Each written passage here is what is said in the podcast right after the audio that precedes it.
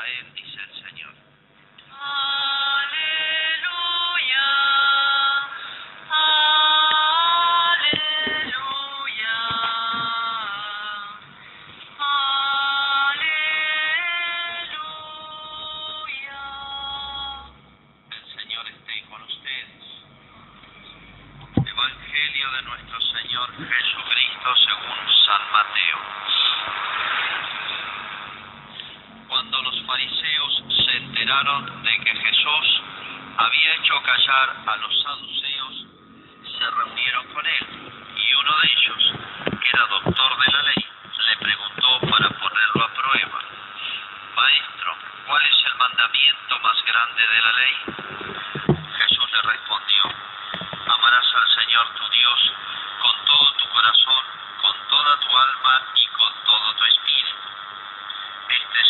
grande el primer mandamiento. El segundo es semejante al primero. Amarás a tu prójimo como a ti mismo. De estos dos mandamientos depende toda la ley y los profetas. Es palabra del Señor.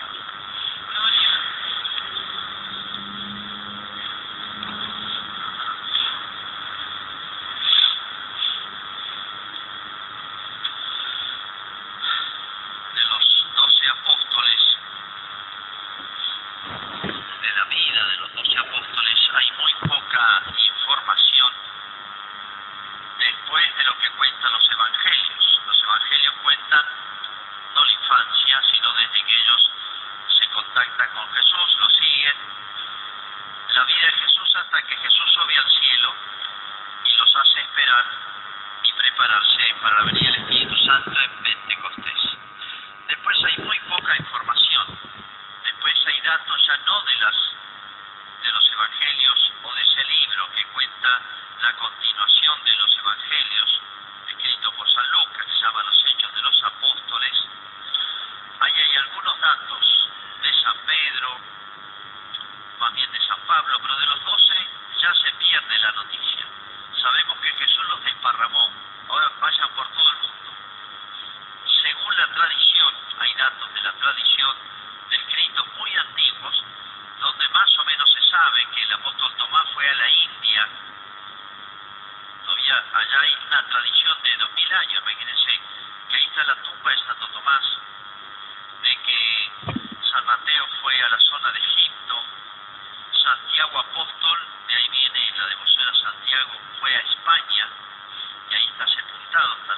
en el lugar llamado Santiago de Compostela. Pero bueno, se desparramaron. Pero de San Juan hay un datito de una tradición, de un escrito muy antiguo, de cuando él era anciano. Es una perla.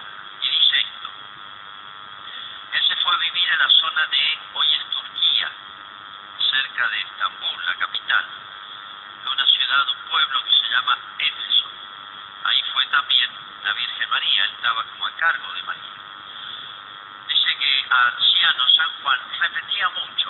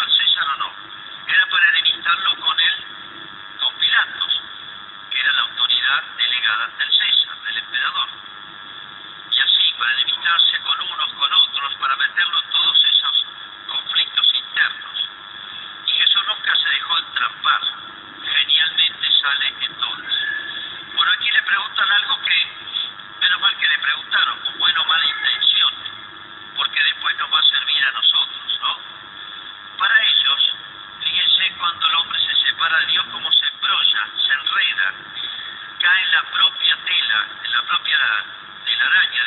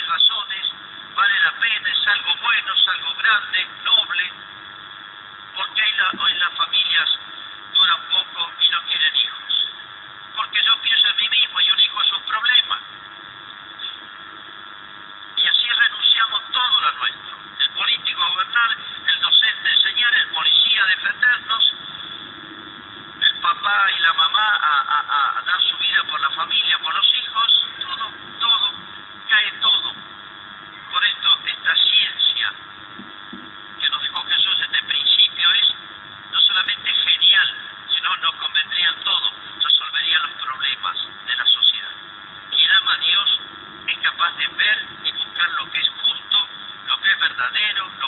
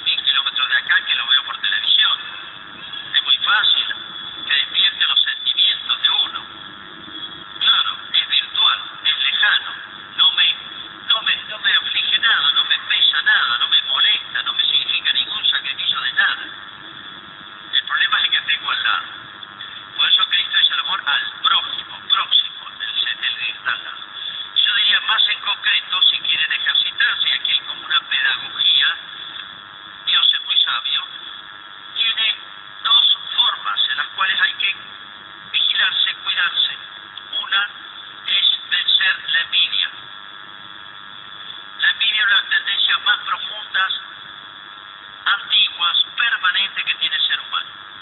Los niños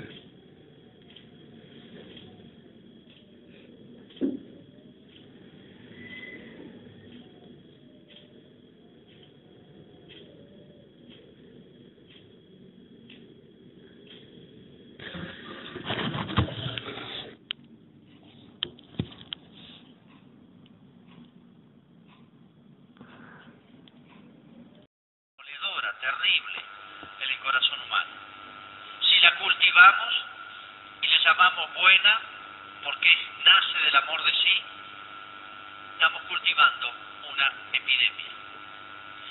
Y la otra manera de purificar el corazón, muy práctico, muy realista, que nos da el Evangelio, nos da Cristo, es hacer el bien al que me hace mal.